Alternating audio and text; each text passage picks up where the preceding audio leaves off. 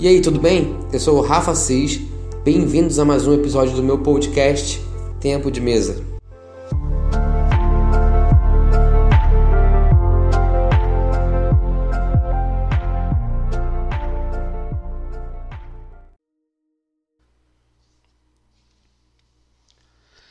E aí, galera, beleza? Bom dia, boa tarde, boa noite. Bem-vindos a mais um episódio do podcast Tempo de Mesa. Eu sou o Rafa Cis, sejam bem-vindos a mais um episódio. Bom, hoje eu quero falar sobre um pouco sobre relacionamento versus religiosidade. Relacionamento versus religiosidade. Isso é um tema muito muito profundo. É um tema que nós, como filhos de Deus, precisamos estar atentos para não vivermos uma vida de religiosidade, mas precisamos buscar uma vida de relacionamento com Deus, nosso Pai, né? Com Jesus e com o Espírito Santo a Santíssima Trindade. Cada um tem uma função, cada um tem um agir na nossa vida diferente. Nós precisamos valorizar os três, né? Precisamos amar os três, precisamos adorar os três. Bom, uh, queria começar falando um pouco né, sobre relacionamento automaticamente a gente vai estar tocando nos dois assuntos aqui, relacionamento e religiosidade. Mas eu queria começar falando sobre como começou o nosso relacionamento com Deus ou como ele sonhou esse relacionamento dele com a gente e a gente com ele e o quão importante é que, que, que nós vivamos esse, esse padrão de estilo de vida, né? Como um estilo de vida, como o relacionamento com Deus seja um estilo de vida praticado todos os dias, que seja esteja no seu sangue já, que seja automático. A, Bíblia diz que a gente conhece a verdade e a verdade nos, liber, nos liberta, né? E, e essa verdade se aplica a tudo na vida, né? E você vai conhecendo cada dia um pouco mais sobre Jesus, sobre o, o, sobre o amor dele por nós, sobre como podemos cooperar né, com ele. E você vai se libertando de certas crendices, de coisas que você às vezes aprendeu na sua casa, na sua família, na sua infância.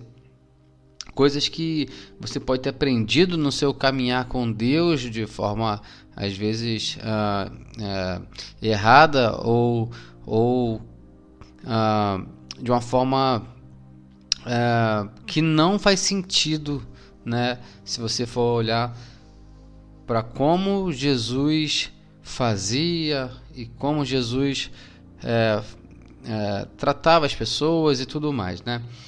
Enfim, mas eu gostaria de falar, começar falando sobre a nossa criação, como nós fomos criados, né? Não, eu não quero falar especificamente sobre é, a queda, né? É um assunto que eu gosto muito de falar sobre é, como tudo começou. Eu prometo gravar um episódio sobre isso especificamente, mas eu gostaria de dar uma, uma rápida passada nessa, nesse ponto que diz que a Bíblia diz que Deus nos criou a sua imagem semelhança. Né? Deus criou o mundo perfeito, Deus criou ali ah, um mundo perfeito, sem pecado, sem morte, sem dor, só perfeição, paraíso, né? Aqui na terra.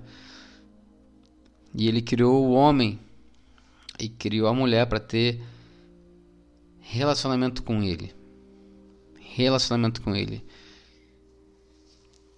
A Bíblia diz que no virar, na viração do dia, Deus veio falar com Adão, né? Isso não, eu acredito que não tenha sido um caso isolado. A Bíblia não relata quanto tempo levou da criação de Adão até a queda. Mas se você for parar para pensar que Adão colocou o nome dos animais, ele deve ter levado bastante tempo. Né?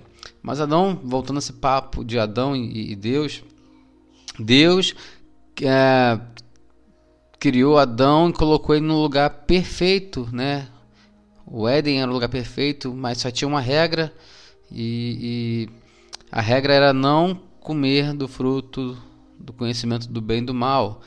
Ele tinha todo um jardim para consumir, menos do conhecimento do bem e do mal. Porque no momento que ele comesse, ele morreria. Né? E a serpente, um animal astuto, como a serpente nós sabemos que está fazendo alusão ali ao diabo, veio e fez a cabeça de Adão e de Eva ali, de, mais especificamente de Eva, falando que se, ele, se, se, ela, se eles comessem, na verdade, eles enxergariam como Deus enxerga o mundo, mas na verdade eles já enxergavam o mundo como Deus enxergava, né? Porque eles foram feitos perfeitos, eles foram criados a e semelhança de Deus, né? Então eles foram criados a partir da perspectiva de que eles enxergavam o mundo como Deus enxergava o mundo. Né? O ponto de vista que Deus, eles tinham do mundo era o que Deus tinha dado para eles, que era o mesmo dele, de olhar as coisas com um olhar profético, de, com um olhar santo, com um olhar de esperança ali, de vida. E assim que eles é, desobedeceram, eles deixaram de é, fazer é, de enxergar o mundo com essa lente, né? Com a lente de Deus, como Deus enxergava o mundo. Na verdade, eles já enxergavam o mundo e a serpente falou que se eles comessem do fruto, eles, eles enxergariam como Deus enxergava, mas eles já faziam isso, eles já enxergavam como Deus enxergava o mundo. Mas na verdade, quando eles desobedecem eles, e comem do fruto, eles passam a não mais enxergar Deus como Pai como ele era, mas como um inimigo, porque eles a partir de agora começam a enxergar com as lentes da serpente. Agora Deus é o inimigo, não é mais o Pai. E de lá para cá o mundo ficou caótico, o pecado entrou no mundo, e, e a morte entrou no mundo, e distanciamento de Deus. A distância de Deus foi criada nesse momento. Nós nos tornamos órfãos. O mundo foi se tornou órfão, não porque Deus virou as costas para o mundo, mas porque nós escolhemos viver as nossas próprias regras. Nós escolhemos viver nosso próprio modo de vida. Nós escolhemos viver do jeito que uh, que nós fôssemos deuses, colocados no primeiro lugar, né? Porque quando Deus criou o mundo e colocou Adão lá, e criou uma regra. Deus se tornou o governante do mundo e Adão governado, e ele só tinha uma, uma regra para cumprir e ele não cumpriu essa regra. Então, automaticamente ele estava dizendo para Deus: Ei, as suas regras para mim estão é, ultrapassadas, não serve de nada. Agora vou fazer as minhas regras. Agora eu vou ser o governante. Né? Então, o, o, a estação do relacionamento é interrompida mas voltando um pouquinho mais, antes de tudo isso acontecer, eu fico imaginando ali Adão sendo criado. A Bíblia diz que ele foi né, ali do, do solo, foi feito e, e, e Deus sopra as narinas dele e, e ele começa a respirar, ele começa, ele ganha vida, ele ganha vida, né? Ele, ele se torna um ser vivente eu fico imaginando ali ele olhando para Deus. A primeira pessoa que Adão viu foi Deus. Deus nos criou para ter relacionamento com Ele. Deus nos criou para ter relacionamento com Ele. E o homem preferiu romper esse relacionamento. Romper esse relacionamento. E viver uma vida baseada em performance. Agora o homem precisa ou prefere, na verdade, viver uma vida viciado em performance. em religiosidade. Ele começa a criar ritos, né? Ele começa a criar costumes quando Deus, na verdade, é, ele mesmo fala na palavra, ele prefere obediência do que sacrifícios, né? A gente acha que os nossos sacrifícios é, fazem Deus olhar melhor para a gente, nos amar mais e tudo mais, mas na verdade é impossível Deus amar você mais do que Ele já ama agora. Ele já ama no nível que a gente não pode compreender. Por isso que Ele enviou Jesus para que morresse no nosso lugar.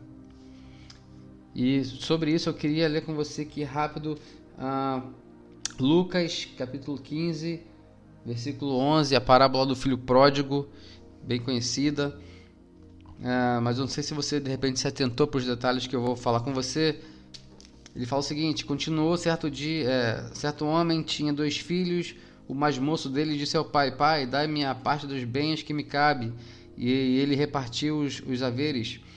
Minha versão é Almeida corrigida, fiel. Passando não muitos dias, o filho mais moço, juntando tudo o que era seu, partiu para uma terra distante, lá dissipou todos os seus bens, vivendo dissolutamente.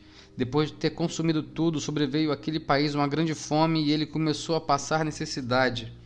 Ele foi e se agregou a um dos cidadãos daquela terra e este o mandou para seu campo a guardar porcos. Ali desejava ele fartar-se das alfarrobas que os porcos comiam, mas ninguém lhe dava nada. Então, caindo em si, disse: Quanto traba Quantos trabalhadores do meu pai têm pão com fartura, e eu aqui morro de fome? Levantar-me-ei e irei ter com meu pai, e lhe direi: Pai, pequei contra o céu e diante de ti, já não sou digno de ser chamado teu filho. E lhe direi: Pai, pequei contra o céu e diante de ti não sou digno de ser chamado teu filho. Trate-me como um dos seus trabalhadores. E levantando-se foi para seu pai, e vinha ele ainda longe, quando seu pai o avistou, e compadecido dele, correndo o abraçou e o beijou. E o filho lhe disse: Pai, pequei contra o céu e diante de ti, já não sou digno de ser chamado seu filho. O pai, porém, disse a seus servos: Trazei depressa a melhor roupa, vestiu o Ponde-lhe um, um, anel no dedo e sandália nos pés. Trazei também e matai o novilho cevado.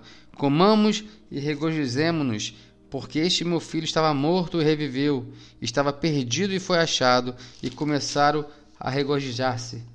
Ora, o filho mais velho estivera no campo, e quando voltava a aproximar-se da casa, ouviu a música e as danças. Chamou um dos criados e perguntou-lhe: O que era aquilo? Ele informou: Veio teu irmão e teu pai mandou matar o novilho cevado, porque o recuperou com saúde. Ele se indignou e não queria entrar. Saindo, porém, o pai procurava conciliá-lo, mas ele respondeu ao seu pai: Há tantos anos que te sirvo, sem jamais transgredir uma ordem uh, tua, e nunca me destes um cabrito sequer para alegrar-me com os meus amigos. Vindo, porém, este teu filho, que desperdiçou os teus bens como, como meretrizes, Tu mandaste matar para ele o novilho cevado. Então lhe respondeu o pai: Meu filho, tu sempre estás comigo.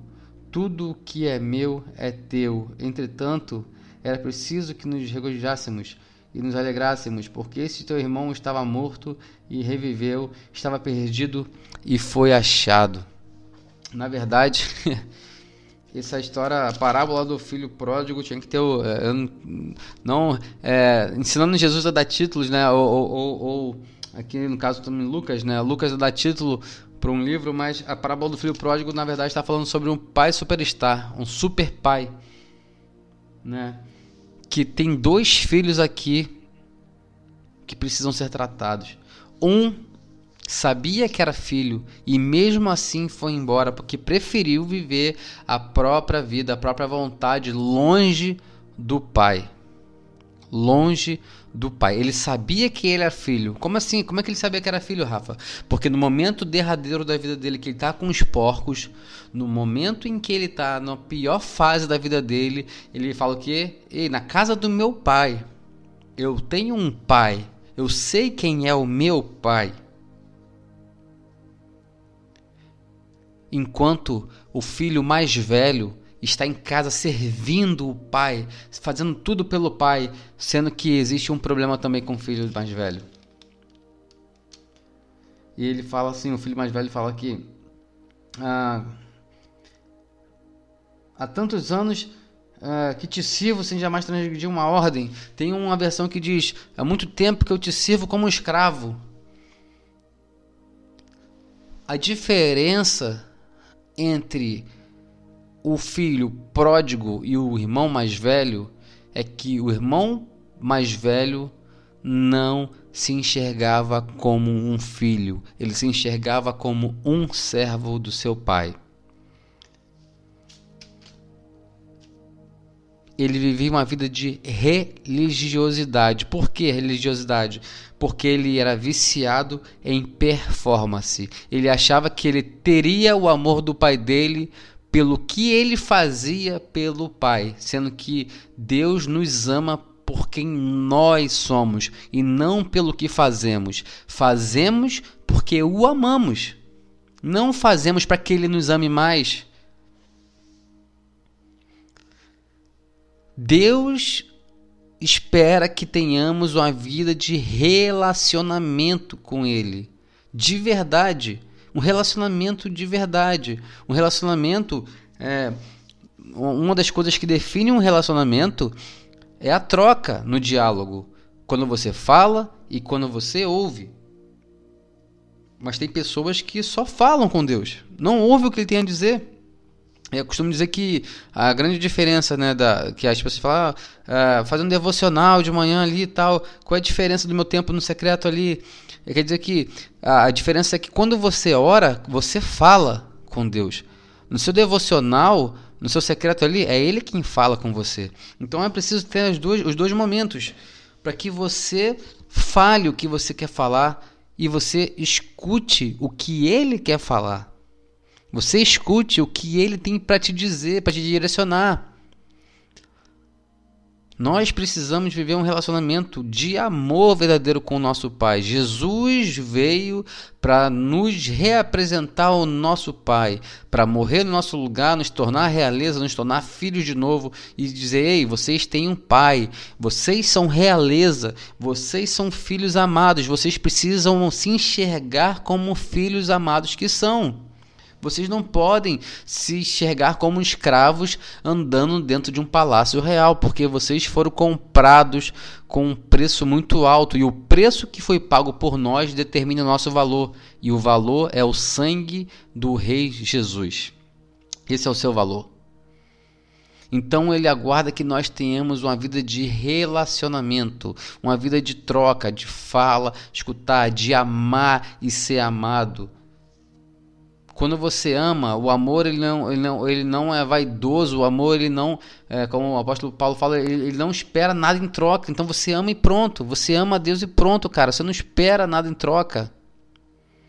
Você não espera é, que, que, que ele faça alguma coisa para que você se sinta amado. Ó, oh, me dê um carro porque senão você não me ama. Isso não é coisa de filho. Isso é coisa de alguém mimado. Nós somos filhos amados de um Deus amoroso, ele nos ama e ele quer nos trazer para perto, ele quer ter relacionamento conosco. Nós precisamos ter comunhão com ele. Não sei se você já reparou na Bíblia, mas é, o, o, o, o, Judas, o, discípulo que traiu Jesus, ele queria ter com Jesus ah, intimidade, ser, ter, ser em comunhão. E às vezes nós vivemos uma vida assim como ele.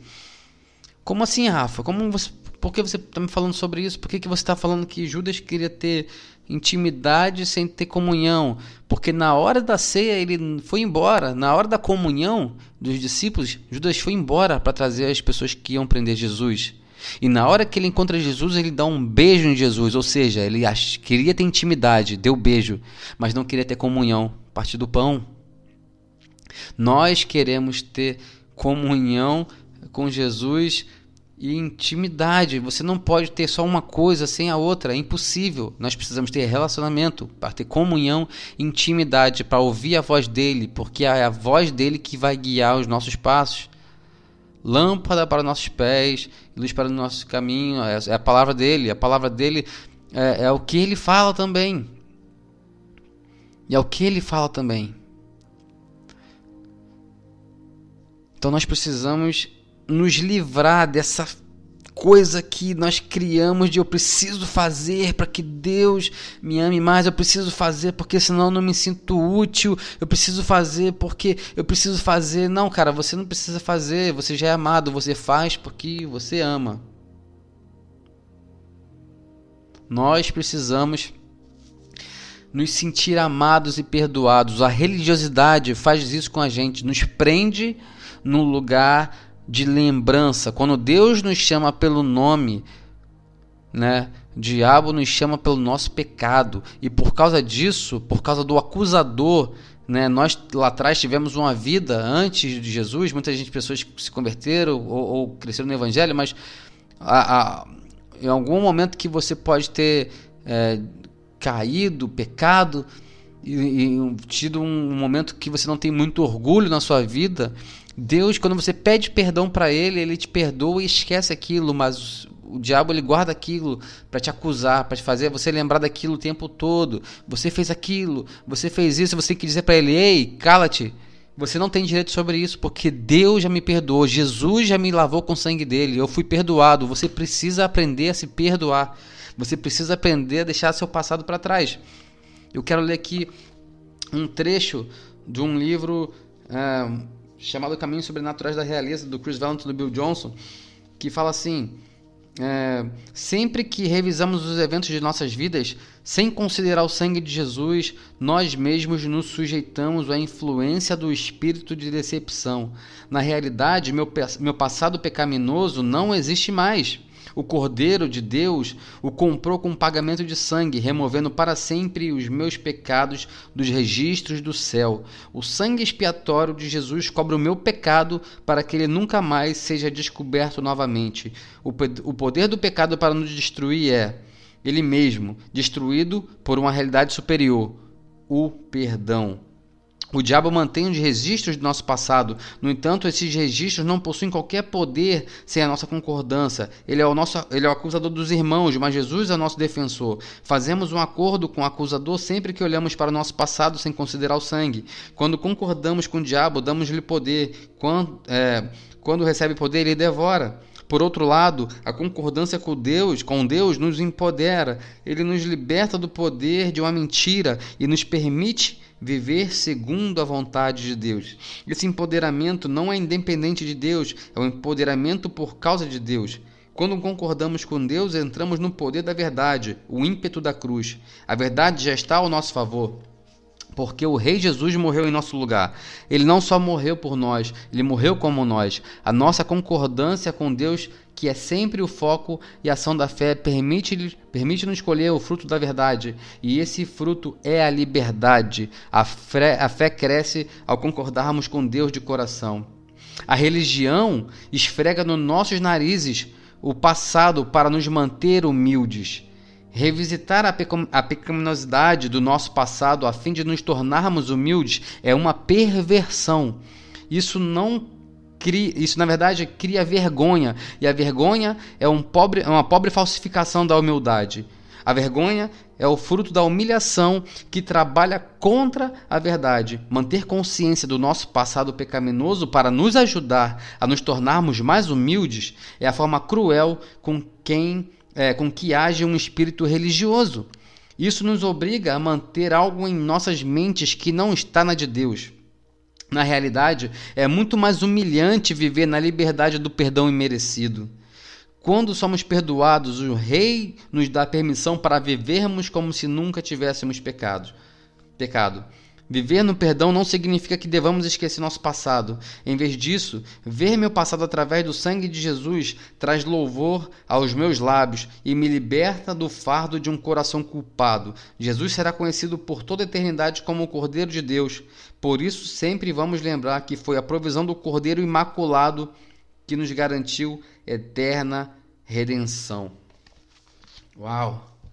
Isso é incrível Isso é incrível. O sangue de Jesus pagou pelos seus pecados para que você tivesse um relacionamento genuíno com Deus. Enquanto a religiosidade esfrega na sua cara, no seu nariz, tudo que você fez lá atrás, você precisa manter uma vida de performance para que você possa é, achar que está pagando alguma dívida e você não, não pode pagar isso nunca.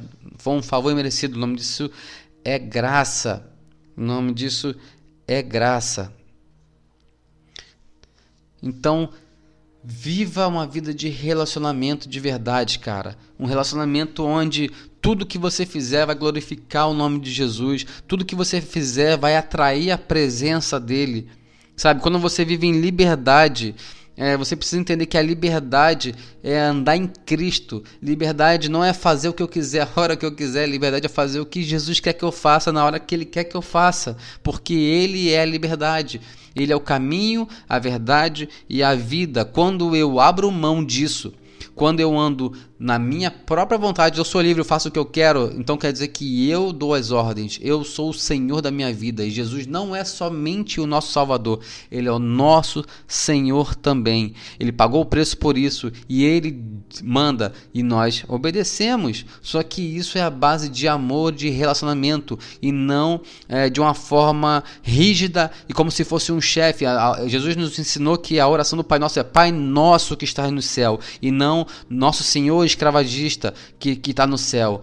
Nosso é, é, Senhor do, do escravagista, sabe? Deus não cria escravos, Deus criou filhos para ter relacionamento e não religiosidade. A religiosidade traz hipocrisia, é uma coisa que Jesus abomina, é hipocrisia. Fazer as coisas porque eu preciso bater um cartão, fazer as coisas porque eu preciso fazer, vou fazer, vou para a igreja porque eu preciso ir, eu não, eu, eu não faço coisa errada com medo do inferno. Não, você não tem que fazer coisa errada com medo do inferno. Você não tem, você tem que fazer porque você não, você não pode fazer porque você ama tanto Jesus, você ama tanto Ele, tanto o Espírito Santo que você não quer entristecer o coração dele. Você não quer entristecer o coração de Jesus, cara. Esse é o ponto da diferença do relacionamento para religiosidade. Quem é religioso é, faz as coisas por medo do inferno. Quem é, tem relacionamento faz as coisas pelo amor que tem a Jesus. Essa é a diferença. E para finalizar, eu quero orar com você aqui e, e, declarar sobre a sua vida, em nome de Jesus Cristo, que todo espírito religioso seja, seja quebrado da sua vida agora. Em nome de Jesus, eu declaro agora, eu comando agora vida sobre o seu relacionamento com Jesus. Eu declaro fome agora, sede por mais de Deus, por viver com ele, sabe? Sem religiosidade, mas vivendo uma vida de relacionamento de verdade, uma vida, é um estilo de vida onde Uh, uh, você está 24 horas conectado com o céu, 24 horas conectado com o seu Pai. Em nome de Jesus Cristo, eu, eu comando agora a sua mente que você tenha a mente de Cristo, que você se enxergue como Jesus se enxergava, como um filho de Deus e não como um escravo. Você não é mais escravo, você entregou a vida para Jesus, hoje você é um filho, a Bíblia nos garante, você foi adotado como filho, agora podemos chamá-lo de Aba. Um nós somos filhos, nós fomos adotados por Ele, nós somos filhos de Deus, nós temos a herança, nós temos uh, direitos e deveres como filhos de Deus. Então, em nome de Jesus Cristo, eu declaro sobre a sua vida agora que sua mente seja mente de filho e não de escravo. Eu comando agora que todo espírito religioso seja quebrado agora em nome de Jesus Cristo. E se você não entregou sua vida para Jesus, em nome de Jesus, ore comigo agora e fala: Senhor Jesus, seja o meu Senhor e meu Salvador. Eu entrego a minha vida para você agora. Faz o que você quiser. Eu quero ter um relacionamento com você de verdade. Escreve meu nome no livro da vida e eu quero você, eu quero você o tempo inteiro. Eu não quero viver outra vida que não seja andar com você, Jesus. Amém e amém. Deus te abençoe.